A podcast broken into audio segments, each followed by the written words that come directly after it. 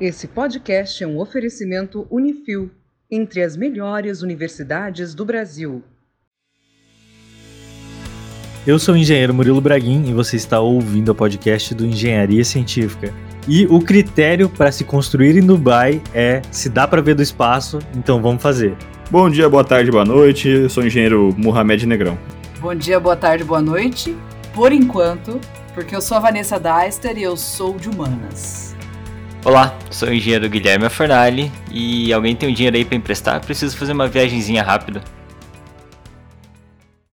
Como é que surgiu a ideia desse podcast? Eu mandei um WhatsApp pro Léo, falei, Léo, vamos gravar sobre as maiores construções já feitas pelo homem? Porque tem muita coisa que foi feita que é muito grande, tipo a muralha da China, por exemplo. É um bom podcast, inclusive, esse pra gente fazer. Além de prédios, né? Tem outras coisas aí, estátuas gigantes. Torre de Babel. Tem coisas de verdade, Vanessa, não pode ser ficção. Tem as pirâmides do Egito, né? Cada um vai ser grande por um aspecto, sei lá, ou por ser muito pesado, ou por ser muito longo, ou talvez por, sei lá, ser mais ser um colosso. ser mais tecnológico, mais profundo, não sei. Aí eu, eu fui pesquisar e falei pro Léo, Léo, achei um vídeo aqui e, cara, como tem coisa que é grandiosa lá em Dubai. Aí vamos fazer sobre Dubai? Aí por isso que a gente tá fazendo esse podcast sobre as construções que tem lá que são realmente gigantescas. Só pra vocês entenderem. Sim, de coisas gigantescas. Aí eu não vou fazer nenhuma análise freudiana, deixa quieto. Faça. Não, mas a Vanessa tem lá suas críticas da sociedade, né? A gente pode falar disso, mano, se quiser. Eu estou sentindo uma treta! É muito engraçado, cara, porque você começa a pesquisar sobre o Dubai, parece que é alguém muito de narizinho empinado, porque tem a maior sei lá o que, tem um elevador mais rápido, tem a maior piscina, sei lá o que. Tem, é sempre o maior. Eu separei uma lista. É o Kiko do Chaves, tá ligado? É, pode ser. Só pra vocês sentirem como é. Lá em Dubai, tem alguns Guinness Books que né, venceram lá. Olha só. Maior shopping do mundo. A maior fonte. O maior edifício torcido. Torcido. Essa categoria foi criada lá, né? Edifício torcido. Não é possível que existia essa categoria antes. Tem um monte de, de edifício torcido pelo mundo aí. Não é possível. Mas tá, segue o jogo. Se o Dubai tivesse personalidade, cara, o ego seria enorme. Seria, com certeza. Eu acho que, que Dubai seria um, uma pessoa de ego grande e que tem problemas de. Dizem que a grandeza se compensa em outro lugar. né? Análises freudianas. Tá, vamos lá. Então, o cara que coloca som alto no carro, compensatório. Exato, exato. O cara que construiu um negócio mais alto, compensatório. E aí que é assim que a gente elimina. É, isso aí. Depois desse podcast, o arquiteto ou engenheiro que projetou nunca mais vai ser olhado da mesma forma. Eu acho que tem tanta gente rica num só lugar que cada um quer fazer mais do que o outro. Mas, a justificativa oficial de Dubai é, é interessante, né? Que eles têm dinheiro e podem fazer tudo? Não, é que ele tava acabando o petróleo, eles precisavam continuar tendo dinheiro. Aí eles investiram pra criar a cidade, não existia nada, pra poder trazer ter turismo, continuar tendo dinheiro de, de outra forma. Essa é a justificativa oficial. A gente sabe que no fundo é porque eles têm p pequeno.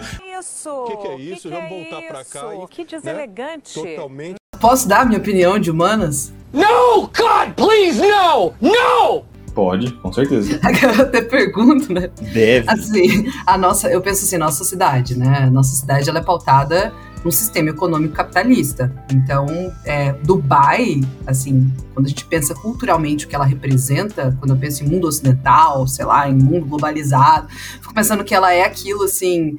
é, tudo que o dinheiro pode comprar. Então, não foi feita para todo mundo. Foi feita é um paraíso para aqueles que têm muito e não sabem onde gastar, sabe? Então, ela tem uma coisa de grandiosidade que eu acho que diz muito respeito à forma como a gente encara o que é felicidade, né? O que é, é sucesso, né? A gente, a gente mede muito o nosso próprio sucesso a partir do que a gente compra, do que a gente tem.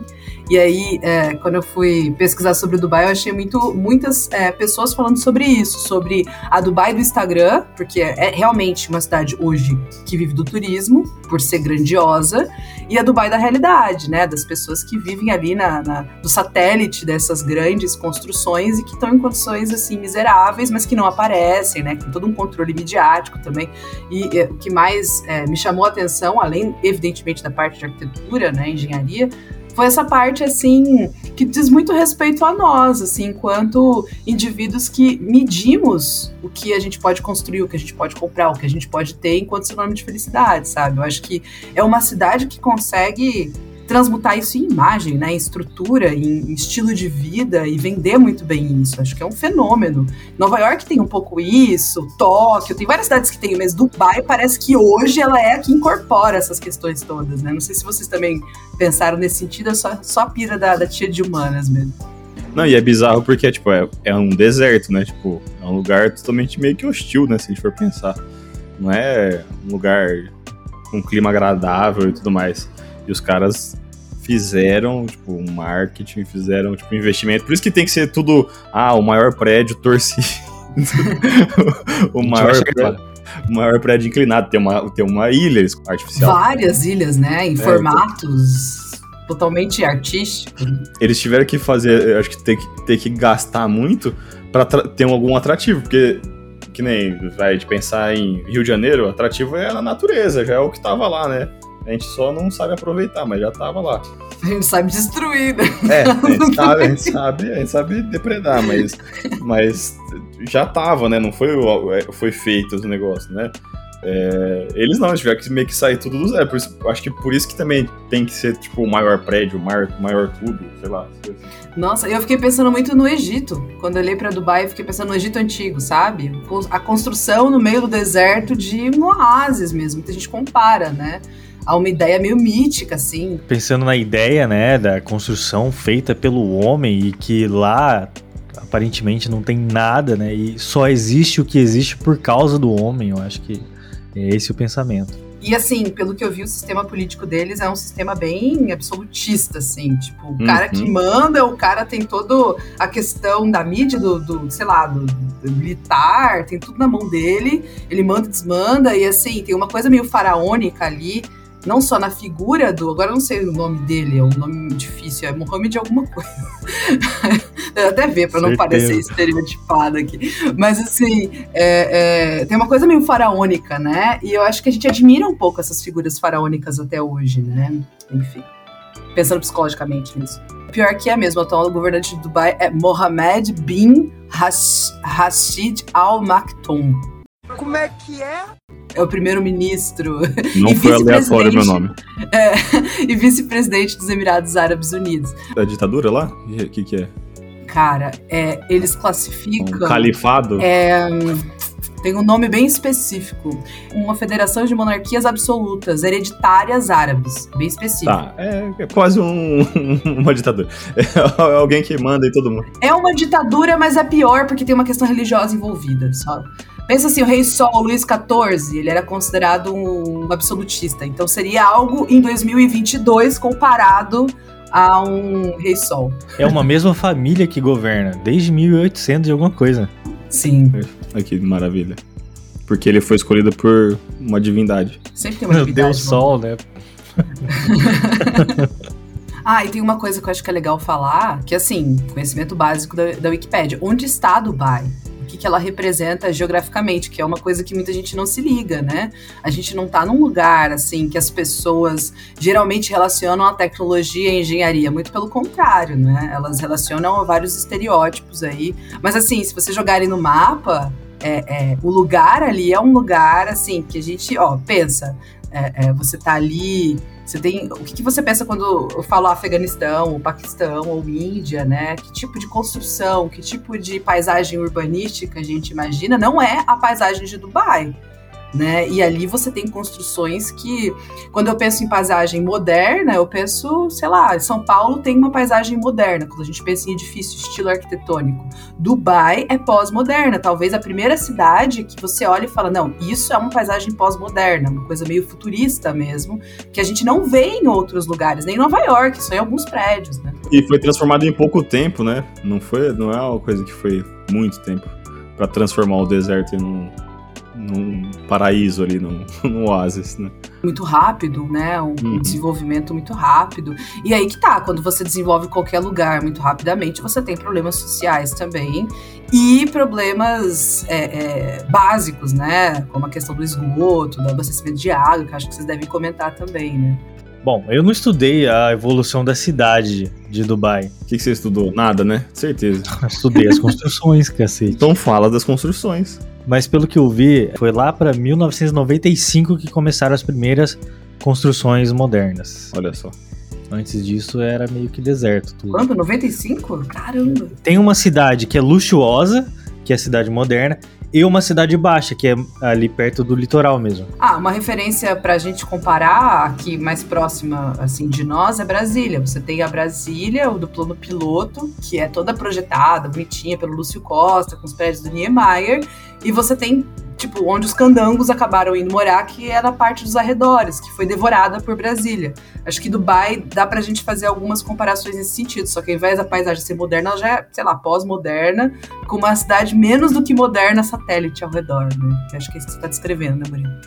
É isso aí. Olha só, tem algumas coisas assim, ó. Dubai foi fundada em 1833. Em 1968 tinha somente 13 carros registrados. Lá em 1991 tinha um arranha-céu na cidade. Quantos andares? Faço perguntas difíceis. Ó, pensa que os primeiros arranha-céus tinham 10 andares. é, tipo, mas isso lá no final do 19, começo do 20. Então eu imagino que deve ser uns. Tô chutando uns 20, 30 andares. Não, 20 andares no máximo. Pesquisa aí alguém, pesquisa aí qual que é o primeiro arranha-céu de Dubai. 38 andares. Porra, grande. Tem um nome aqui, ó. Dubai World Trade Center. Você tá me zoando que esse é o nome. Juro, esse é o nome.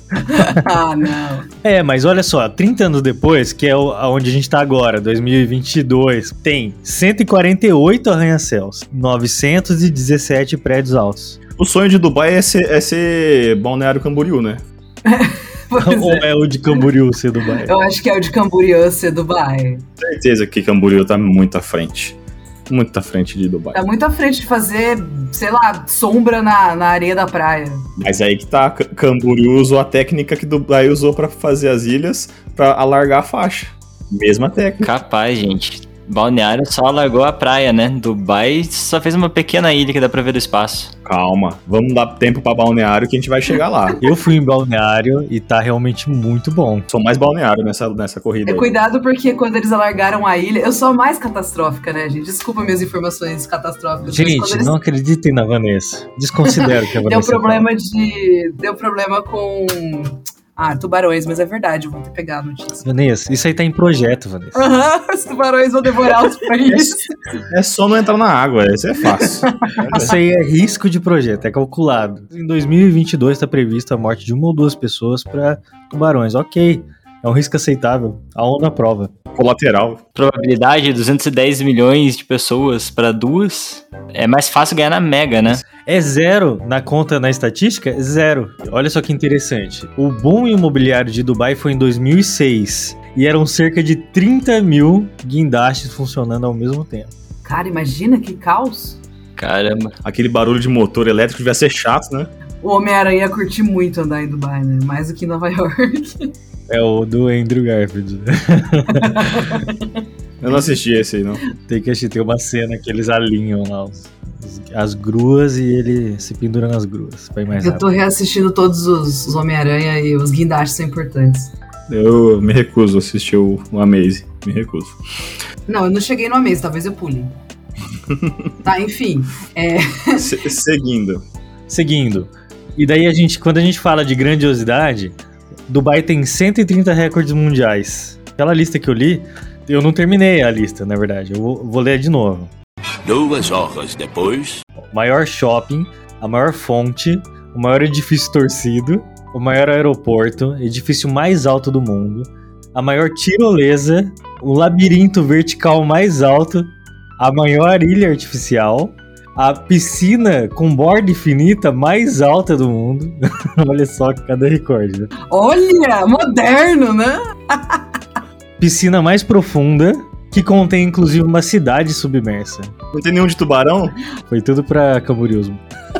Ele quebrou o próprio recorde do hotel mais alto do mundo quatro vezes seguidas. Competição, né? Não, não, pera aí, acabei de achar uma muito massa. Maior moldura de quadro do mundo. Essa obra, inclusive, Ah, eu é? pesquisei sobre ela. Sério? Sério. Nossa. É interessante. Chama Dubai Frame. Eu pesquisei porque ela é bem curiosa. Fica onde? No museu ou num prédio? Ela é um prédio em si, uma moldura gigantesca, um porta-retrato, aberto, vazado. Tem uma passarela em cima, né? Legal! Ele, tem, ele, ele é uma passarela. Cara, isso aqui transcende a ideia Ah, de. Vanessa Nossa, começou a respeitar que agora. Vanessa Continuo com minhas críticas, mas achei. Olha só, que, Ah. olha só que interessante. Essa obra tem 150 metros de altura e ela é interligada por uma ponte, né, uma passarela, de 93 metros. Ela possui um observatório de vidro com vista panorâmica 360 graus da cidade, feita de aço e vidro, e o piso dela é transparente também. A construção levou 10 anos Demorou. e custou aproximadamente 44 milhões de dólares. Foi inaugurado em janeiro de 2018. Demorou pra fazer. Foi, foi lento. Quanto tempo? 10 anos? Foi lento. 10 não é muito pra fazer isso. Ó, metade da pirâmide do Egito. Pra fazer só dois tracinhos e um risco em cima? Pelo amor de Deus. Porra. Se eu juntasse três, do- três empreiteiros aqui do Brasil, a gente fazia em seis meses. aí. E a passarela cairia, provavelmente. E ainda leiloava pra minha casa, minha vida, né? Não, tem um vão livre de 93 metros. É dois palitinhos e um tracinho em cima, gente. Pelo amor de Deus. 10 anos. né? O que, que os caras ficaram fazendo? Ficaram jogando truco o dia inteiro? Não é possível. Pensa o seguinte, ó, vão livre de 93 metros. Isso aí tinha que estar na aula de engenharia, pô. Falar, vou fazer um comentário aqui que vai ser polêmico. Moldura meia boca, viu? Dourada, negócio meio, meio ó, Que isso, duvidosa, viu? De gosto, de gosto duvidoso. que isso. Você tá doido. Olha isso, gente. Revestido com ouro. Chega até a ser meio brega. A, a, Mentira, né, não? a Vanessa tá aqui pra poder avaliar, mas ó, a moldura dessa aí, pelo amor de Deus. Lembra aquele prédio de Pequim. Procurem aí, CCVV. Não, CCTV China. Vocês vão achar o prédio. É parecido e ele é de 2002. Eu acho que eles fizeram uma obra de arte inspirada nesse prédio aí, porque ele também tem o chão de vidro, ele também serve como espetáculo, sabe? O espaço, e ele tem esse vão livre enorme no meio, um buraco no meio, serve como moldura.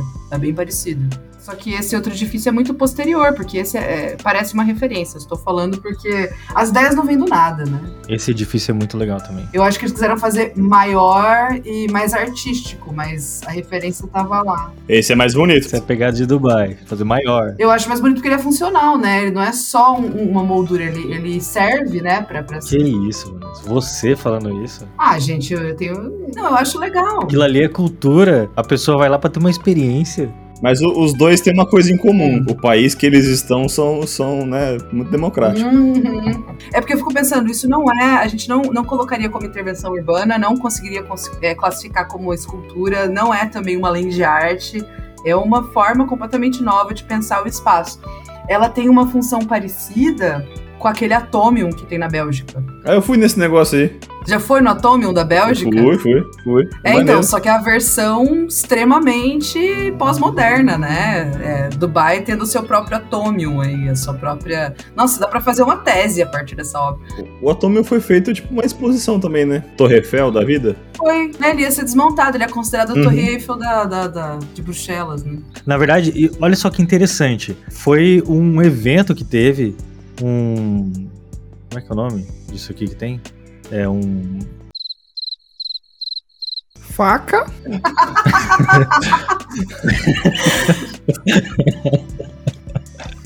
Ai, olha só, foi um concurso internacional. Feito, Olha, sabe feito por quem? Pela ThyssenKrupp, a empresa de elevadores. Olha só que maneiro, achei bem legal. É.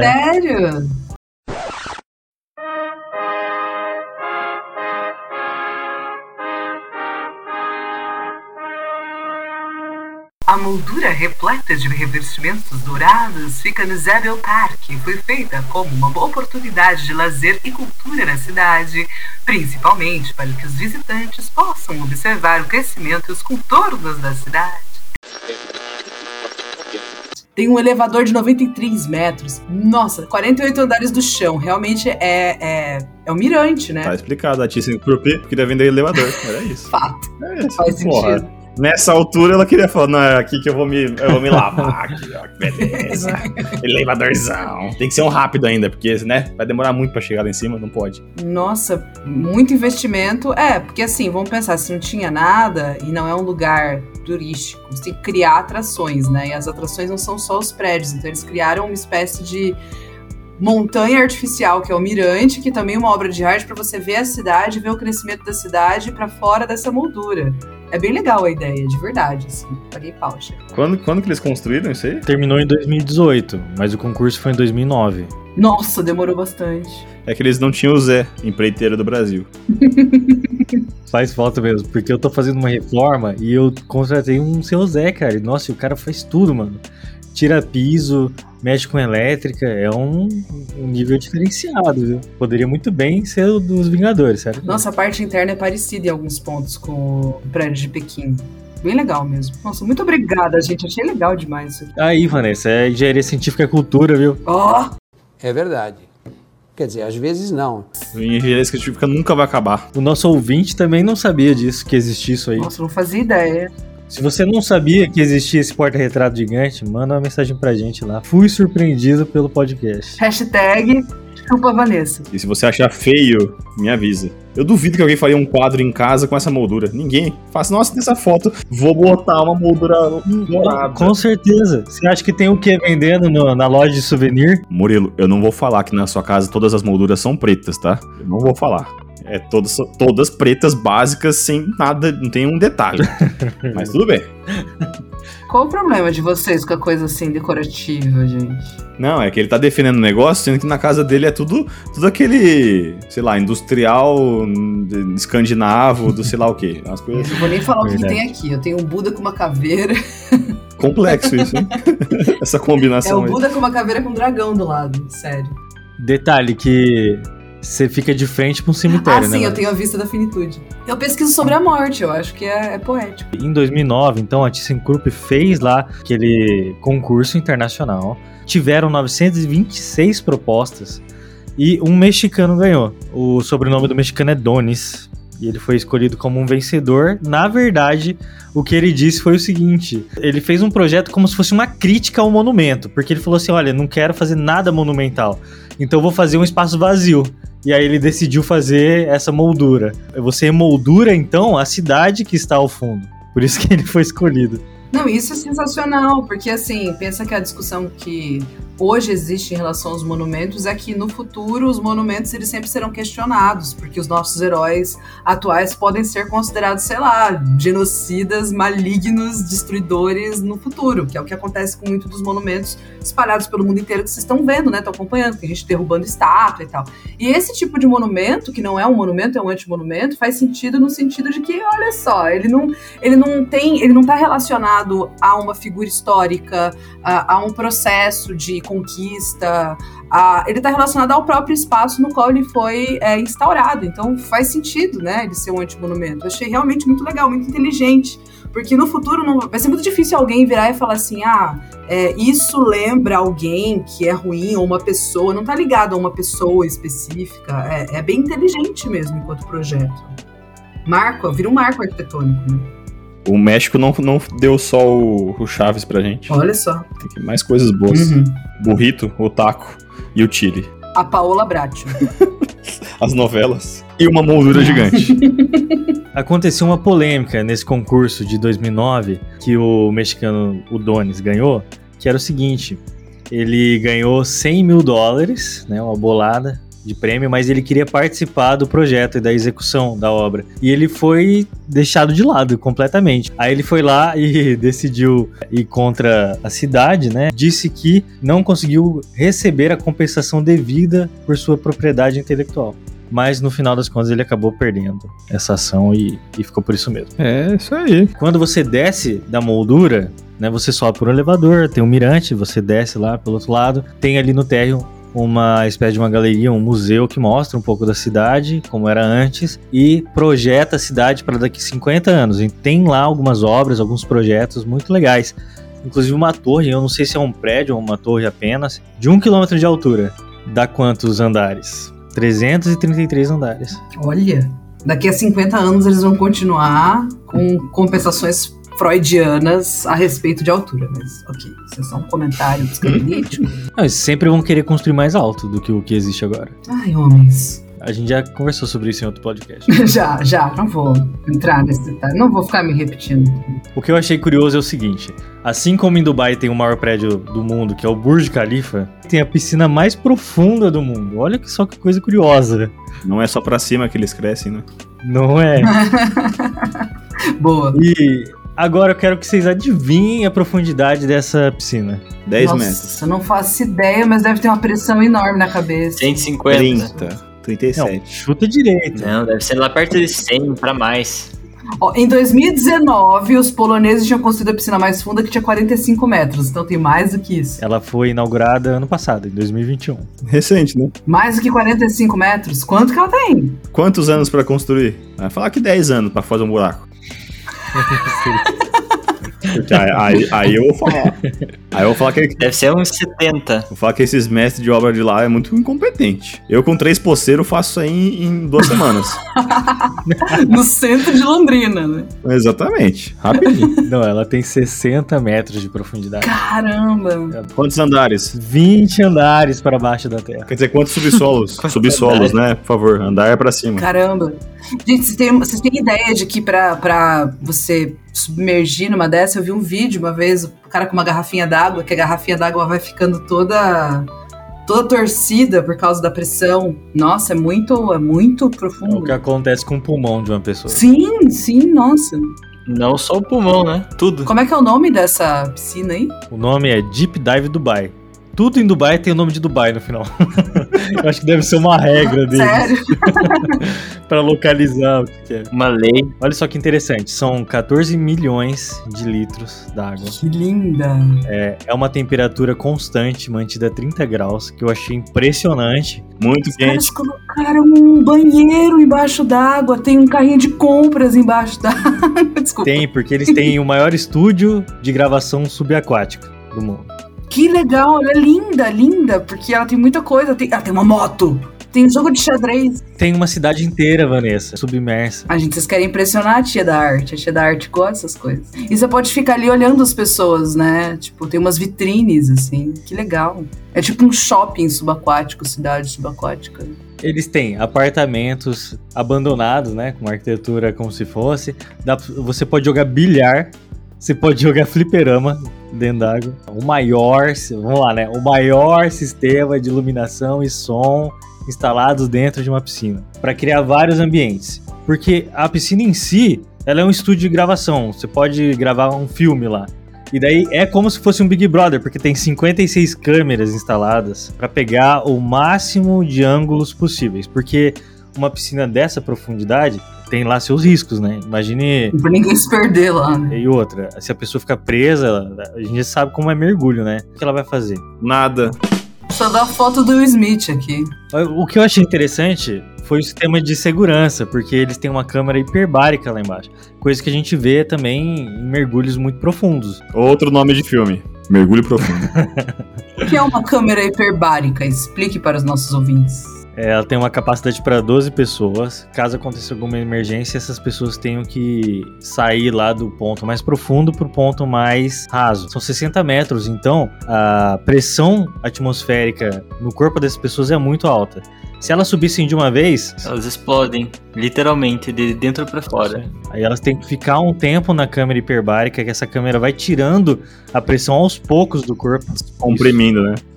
É fazer o negócio de descompressão. Sabe onde tinha uma câmera hiperbárica, Murilo? No Tatuzão. Por quê? O que, que é Tatuzão? Tatuzão é o que faz, fez o túnel lá do Rio que eu trabalhei. Porque tinha muita pressão no pessoal pra trabalhar. Literalmente. pra entregar pra Olimpíadas. Não, mas a frente do. A frente de escavação lá, como era areia, solos, solos moles, você tinha que trabalhar com pressão. E aí, quando eu parava a máquina pra manutenção, o cara que ia entrar lá, ele primeiro entrava na câmera, era comprimido lá, e entrava nessa parte pra fazer a manutenção lá dentro. E depois saía, tinha todo o processo de descompressão. A variação muito rápida que é, que é perigoso. né? Não só o pulmão, né? O sangue também, cara, ele ferve. Ele ferve. é. O meu sangue ferve por você. Qual a próxima obra, Murilo? O que eu achei interessante depois de você mergulhar, é recomendável esperar de 18 a 24 horas antes de ir pro Burj Khalifa. Porque ele é tão alto que lá em cima tem pouco oxigênio, tem pouca pressão atmosférica. Aí você fica muito descomprimido. Exatamente. Caramba. Faz sentido? Deve ter uma, algum guardinha lá na porta falando você foi na piscina, você não pode subir. Mas vamos falar então dessa maior obra, maior prédio já feito pelo homem, o Burj Khalifa. Burj Mia Khalifa. É, então, eu ia falar que tem um monumento aí mais importante que o Burj Khalifa, né? Que todo mundo conhece. tem o mesmo sobrenome. Sorriam e acenem, rapazes, sorriam e acenem. Tem 828 metros de altura. Que dá quantos andares? Ah, Vanessa, você faz perguntas difíceis, né? Ai, gente, eu sou de humanas, eu tenho. 40, 50 andares. Com certeza. 40 andares, é muito mais. Você falou quantos Só 40? metros? Então. Você falou quantos metros? 828. Ah, eu entendi 128. Fiz a conta errada. Detalhe que uma das paredes do elevador deve ser só número. 300 andares. Ele tem 300 andares, sério? Médio, né? Tem 163 andares. É um 63 mesmo. É direito duplo, certeza. E ele já compara aqui com o Empire State Building, que tem 102 andares. Ele é o dobro da altura do Empire State, só para ter uma referência. Em área construída são 526.760 metros quadrados. Em comparação, por exemplo, ao Maracanã, tem 163.638 metros quadrados de obra. É como se fosse quatro vezes a obra do Maracanã, que já é uma obra gigantesca. né? Tipo, maiores construções, vocês acham a comparação é bem legal. O Burj Khalifa é um podcast à parte, porque ele tem tanta coisa interessante. Ele não é simplesmente o prédio mais alto do mundo. Essa construção, ela adquiriu alguns recordes de altura em diferentes aspectos. Por exemplo, a estrutura mais alta construída pela humanidade, a mais alta livre de cabos, ou seja, né, que se mantém por si só. Tem a piscina, que ocupa a posição mais alta do mundo. Ela está a 270 metros do térreo, no andar 76. São 200 níveis, 160 andares habitáveis, são aqueles que tem pessoas dentro, né? os outros são outras coisas. E com o andar habitável mais elevado do mundo, que é no centésimo, sextagésimo andar. Imagine, alguém mora lá. Ou alguém, sei lá, tem. Cara, imagina que saco você perdeu o elevador. Tipo, você chamou, o elevador chegou, aí ele desceu. Pariu, que saco deve ser. Deve ficar um 10 minutos no elevador. Esse era, esse era o comentário que eu queria fazer. E eu não sei nem se dá pra entregar alguma coisa com drone, viu? Porque é tão alto que eu acho que nem chega lá o drone. Entra na rota dos aviões, né? Tipo, não pode. Nossa, isso é até interessante pesquisar, né? Como é que ele foi aprovado contra alguma rota de avião. Cara, imagina, nossa, impossível. Certamente tem uma luzinha na ponta. Que daqui do Brasil dá pra enxergar, né? Não, deve dar pra enxergar do espaço, né? Porque eles gostam disso. A régua de Dubai é. dá pra enxergar do espaço? Então pode fazer. É o elevador que percorre a maior distância do mundo também. Também o elevador mais rápido. São, na verdade, 57 super elevadores. Deve ter sido feito pela É um elevador ou é uma fucking montanha russa? Imagina? Uau! Deve ser muito emocionante descer e subir, imagina. É, porque assim, não, eu tô, tô falando por experiência própria. Depois do vigésimo andar, o meu ouvido chega até a dar um pi quando eu tô subindo no elevador de um prédio muito alto. Imagina com 100 andares, você deve ter até passar mal, sei lá, bizarro. O que eu achei bizarro foi a velocidade desse elevador. Esse elevador, ele se desloca a 64 km por hora. Ele atinge do nível 1 ao nível 124 em um minuto. Cara, as pessoas devem passar mal nesse elevador, ridículo. A questão é, imagina se você, sei lá, dá um tranco ao elevador desse. Nossa, eu queria muito saber como é que é uma experiência de elevador desse, assim, porque deve ser muito estável pra você não sentir tamanha, é, tamanho deslocamento. Vocês, engenheiros, como é que funciona um negócio desse? Explica, porque eu não faço ideia. Eu ia passar mal, eu só acho que eu vou passar mal aí. Acho que você nem deve sentir no final das contas. Ele vai acelerando gradativamente. E aí vai, quando for parando também, mesma coisa. Igual um carro. Dando aquele friozinho na barriga quando você passa, assim, muito rápido o negócio. Tipo, curvilíneo, assim, na estrada. Certeza que dá aquele friozinho na barriga. Eu fiquei pensando, é, qual, qual seria a sensação de você andar nessa velocidade estando em pé, sabe? Deve ser um negócio meio estranho, assim, deve ser uma sensação de queda, talvez. Você pega um ônibus e começa e anda a pé nele. Tem que deitar no ônibus. Fica de pé no ônibus. Depende de qual lugar, porque aqui em Londrina, se o cara está num ônibus em pé, se você não tiver segurando em nada, você cai de cara no chão, porque os caras dirigem. Mas o ônibus vai pra frente, seu corpo tá na perpendicular em relação ao ônibus. No elevador ele vai pra baixo. Então você deita no assoalho do ônibus, É, tem que deitar no ônibus. aí você vai falar assim, puta, não mudou nada. Aí você pega o coronavírus, que é igual lamber corrimão, né? É- Mas é. Funciona, viu? É um jeito de ter anticorpos aí.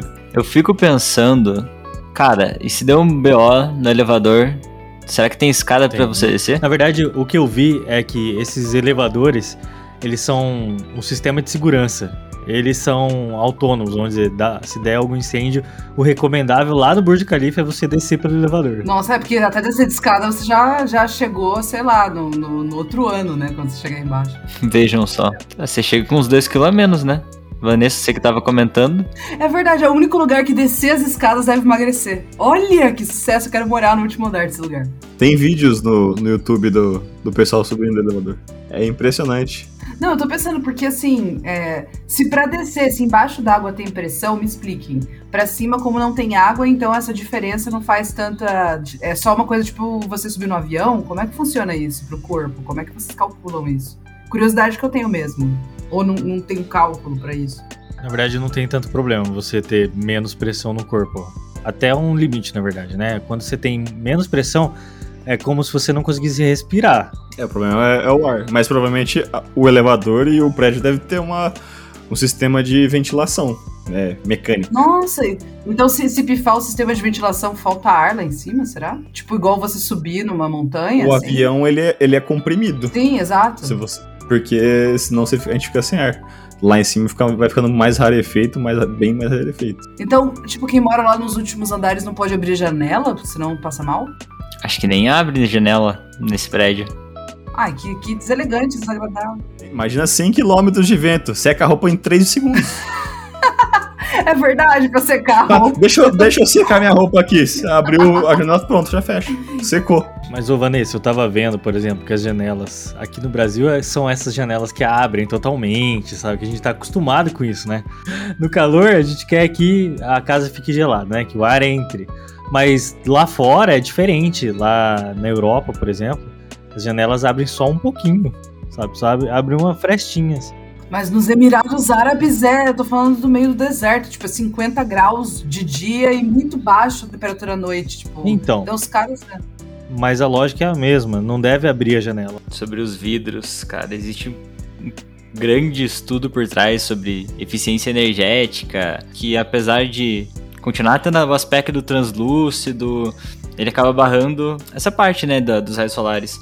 E, cara, isso é bem interessante, na verdade, porque vocês não têm noção do quanto de consumo de ar-condicionado você consegue reduzir só trocando, só estudando os vidros, né, só fazendo uma simulação termoenergética dessa parte. A grande crítica em relação às obras do Niemeyer em Brasília é essa questão de todos os prédios serem grandes estufas. Mas aí quando a gente pensa em projetos mais modernos, como é que funciona? Já é aplicado isso aqui no Brasil, pelo menos minimamente, ou, ou não? Isso fica só lá para tipo Dubai? Sim, é aplicado no Brasil, aplicado no mundo inteiro, na verdade. E, cara, não é tão incomum quanto você possa imaginar. Por exemplo, os edifícios que perseguem algumas certificações ambientais, como LEED, WELL, esse tipo de coisa, eles acabam dando atenção para essa parte. Existe todo um estudo realmente por trás desse de deficiência energética e tudo mais, cara, que é super interessante. E, cara, é, é aplicado pra caramba. Eu quero participar desse podcast sobre vidro, porque, assim, no- quando eu lecionei no curso de arquitetura, é claro que eu trabalhava, tipo, mais no departamento ali com a parte de, de humanas, né, de história da arte e tal. Mas quando eu conversava é, com os alunos sobre essa parte específica, né, da arquitetura moderna, das críticas em relação a- ao conforto, né, da arquitetura moderna, as maiores críticas são essas. Me falando agora nisso, me surgiu uma dúvida. Em Dubai, qual que será que é a matriz energética? O que, que será que é a base que eles geram energia? Deve ser petróleo, né? Ou eles só compram? Cara, eu vi que eles queimam muita, muito combustível. E aí, assim, eles têm essa. O petróleo também tem gás junto, não tem? É, eu vi que tem uma crítica lá grande, porque eles não são muito sustentáveis. Mas eu não vi, assim, especificidade. Mas é, parece que eles têm, eles têm projetos para serem mais sustentáveis no futuro, mas eles ainda não atingiram aquelas metas, né, de desenvolvimento sustentável, etc. Inclusive, sobre isso, cara, eu tava lendo uma coisa super interessante. Tem um dos prédios lá que eles estão planejando fazer, que é rotativo, cada andar é independente. Esquema daquele, do, daqui, mesmo aquele de Curitiba, Bruno de Franco, eles têm entre os pavimentos, tem como se fosse uma hélice. E essa hélice, ela gera energia. E os proprietários não vão precisar pagar conta de energia desse empreendimento. Nossa, isso é demais.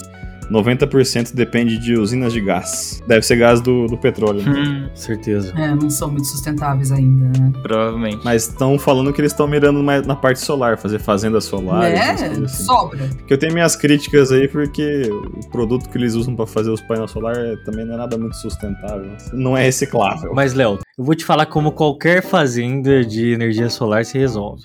É só você colocar os painéis no formato de um animal. Pode ser um panda, por exemplo. Lá vem você de novo com essa bosta desse panda, velho. E aí pronto, cara. Ninguém vai falar nada sobre nada. É um panda gigante feito de painel solar. Pronto. Tá aprovado o projeto. De Dubai, eu espero que seja no formato de um camelo. Camelo que pode ser visto do É o espaço. mínimo que eu espero de Dubai. Desiste desse panda, velho. Pelo amor de Deus, cara. Faz esse favor pra mim. Pode ser um dromedário que é mais fácil, só tem uma corcova.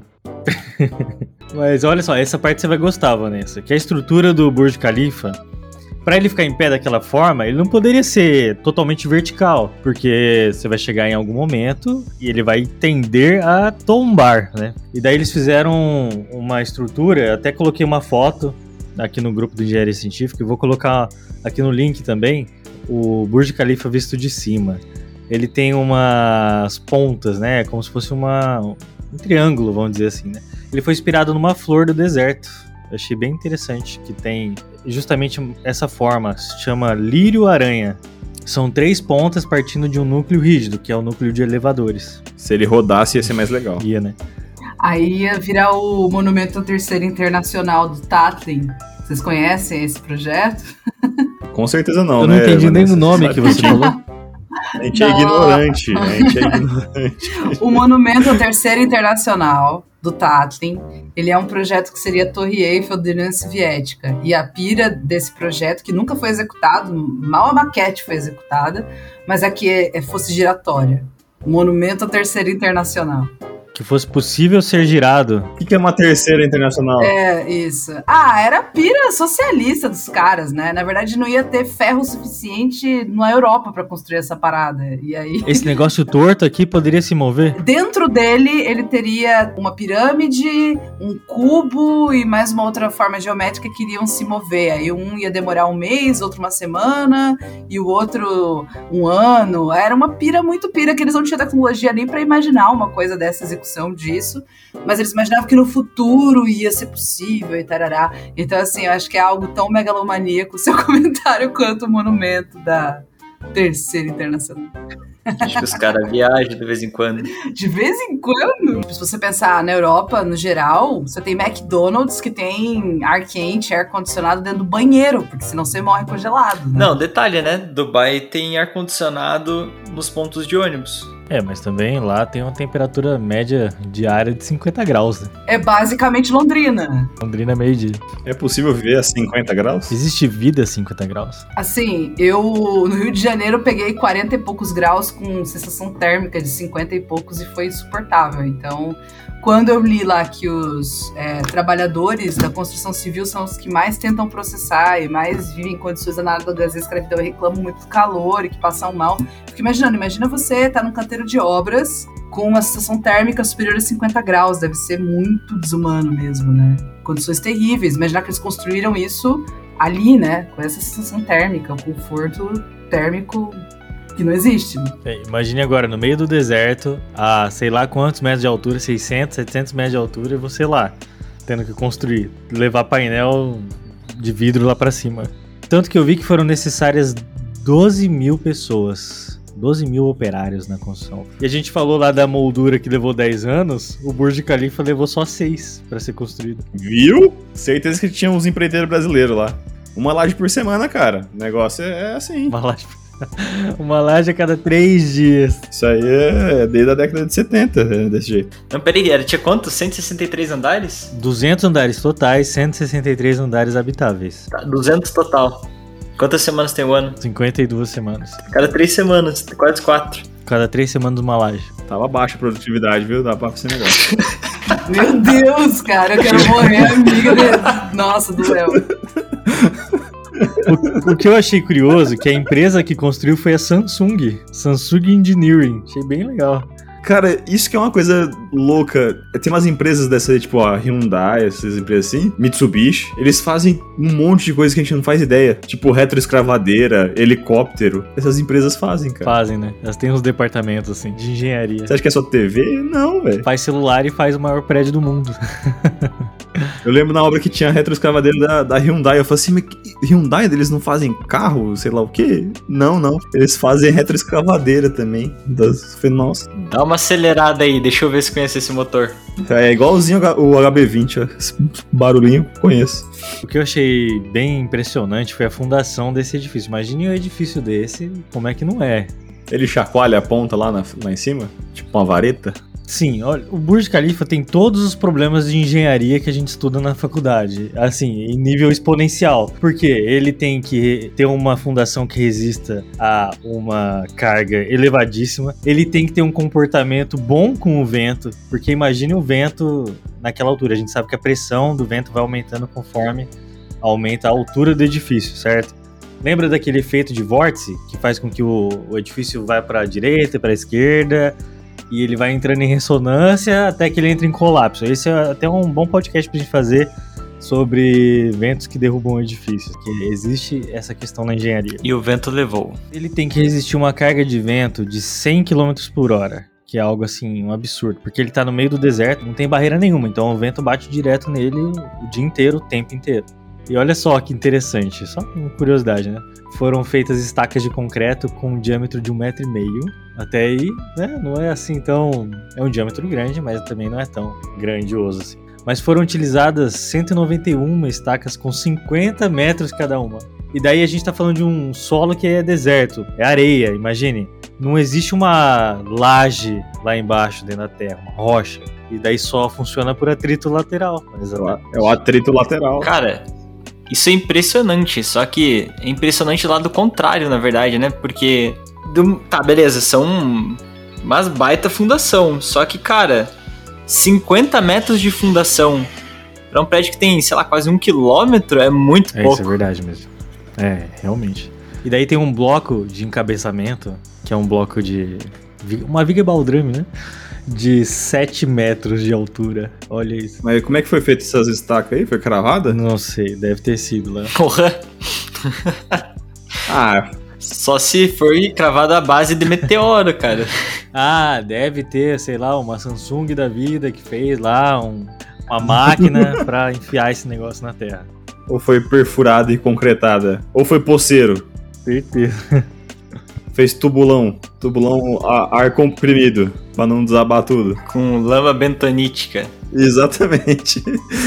Certeza que foi três anos só pra cravar as estacas. Depois o resto foi uma laje por semana e construir o prédio. Cara, os poceiros aqui de, de Londrina, é só você falar que você vai pagar um pouco a mais pra eles no final do mês, e os caras fazem isso aí, no braço. Bota Uma coquinha gelada. a coquinha no final do dia. Uma última curiosidade que eu achei, assim, uma coisa meio absurda, é que o nome do prédio foi mudado no dia da inauguração, durante a cerimônia de, de abertura. E foi rebatizado em homenagem a um sheik lá, Khalifa bin Zayed Al Nahyan. Esse molhou a mão de alguém. o Emir de Abu Dhabi. É Abu Dhabi, né? O quão indeciso você é. Aí tá escrito aqui, ó. Graças ao dinheiro que ele deu a Dubai para pagar suas dívidas.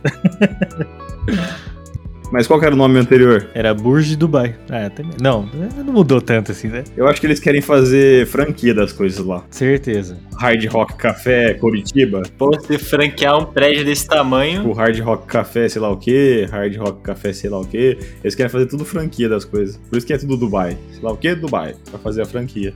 Deep Dive Dubai. Cara, lá tem uma roda gigante de 250 metros. Camboriú tem também, não tem?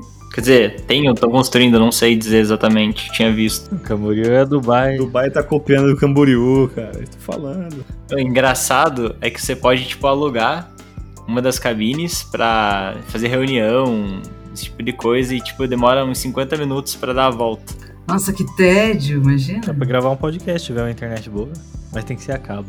Assim, tem muita coisa grande em Dubai, que nem eu falei lá. Tem a maior tirolesa do mundo, que fica a 160 metros de altura. Eu acho que os ouvintes tinham que falar o que mais eles querem que a gente comente sobre Dubai. A gente faz um podcast sobre esses assuntos que não abordamos nesse primeiro. O que você acha? Verdade. Ouvintes, vocês querem ouvir sobre quais outras obras que existem lá em Dubai? Manda pra gente mensagem lá no Instagram, arroba engenharia.científica.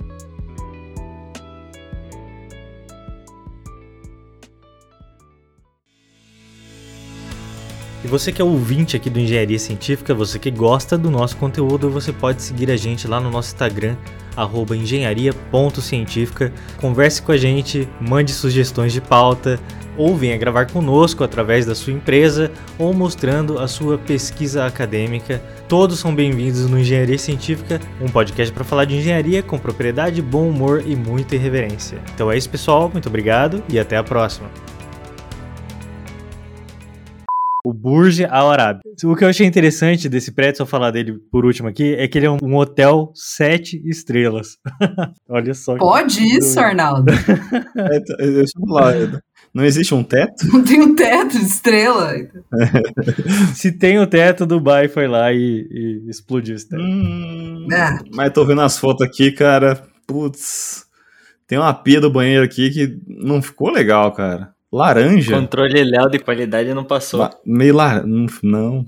Eles erraram, viu? Olha o preconceito aí com as cores. Pesquisa aí no Google pra você ver. E começa a passar as fotinhas, você vai ver. Peraí, peraí. O que, que você pesquisou exatamente? Passa aí pra mim. Burj Al Arab. Aí vai ter ali fotos no lado direito, assim. Ver fotos. É uma arquitetura meio anos 70, assim, né? Parece coisa do Gaudí. Do Gaudí, certeza. Gaudí, isso. É cheio de, cheio de quadriculada o negócio. Nossa, não, não parece Gaudí. é bem- Nossa, meu, tem espelho no teto. Parece um motel barato. Que coisa tosca. Esse que tinha que chamar Califa. Ah, Muito bom. Sacou a referência, né? Ó, curiosidade aí da ilha artificial, então, pra vocês. Se eles fizessem um muro de 2 metros de altura, com a quantidade de material que eles usaram pra fazer essa ilha, dava pra dar três voltas no mundo. Ah, eu gosto disso aí. Ah, é, e tem uma outra curiosidade que eu sei que é bem inútil. Que eles fizeram aquela ilha artificial, ela é bonita, mas como a água não circula o suficiente, ele tem um cheiro podre e ruim nas praias ali. né? É, os caras não pensaram nisso, que ia circular menos, porque eles fizeram, por exemplo, aquela ilha que tem formato de palmeira, palma, não sei, ela tem um, um círculo ao redor, e é para quebrar as ondas, senão ia vir muito forte as ondas. E aí, por conta disso, a água não circula tão bem, e aí ela tem um cheiro esquisito. Mas eu acho que eles consideraram isso aí, porque onde eu li lá, eles consideraram que era pra trocar a cada 13 dias. Ah, cara, mas imagina o sobrinho de alguém todo dia nadando ali, fazendo xixi na água. 13 dias, você nem sente. As ilhas artificiais podem ser vistas do espaço. Eu tô lendo uma lista aqui, mas. Não, isso é demais. Eu não sei por que, isso é importante, você pode ver do espaço. Ninguém vai pro espaço, tirando o Elon Musk e o cara lá. O Elon Musk pode ver, isso que importa. Daqui pra frente vai, Léo. Mas olha, a gente volta no próximo podcast pra falar sobre as ilhas artificiais e as coisas que ficaram de fora. Tem um aquário enorme também, várias coisas assim. Lindas, coisas maravilhosas. Não perca o próximo podcast sobre Dubai. Eu fico pensando do cara que tem que cuidar da limpeza dessa piscina. São vários piscineiros, né? Imagina. Ele passando a redinha, coitado. Ah, uma curiosidade de Dubai, cara. Tem alguns pontos de caixa eletrônico que você consegue sacar barra de ouro. Eu queria aquele que você pode tirar com uma mão só pra tentar tirar e ficar rica, sabe? A única forma de um artista ter dinheiro, uma barra de ouro na vida. Aquele que tem um buraquinho e o pessoal tenta puxar uma barra pesada de ouro. Esse mesmo, que a maioria não consegue. Mas que lá não é meme? Eu acho que eles não dão a barra de ouro, mas deve dar algum prêmio. Depois que eu assisti a Casa de Papel, que lá é barra de latão, não é barra de ouro. Acho que se pra sacanear, se brincar, os caras pegam um chumbo e ainda só reveste de ouro. É, Dubai é terra, do, terra dos exageros. It ends here.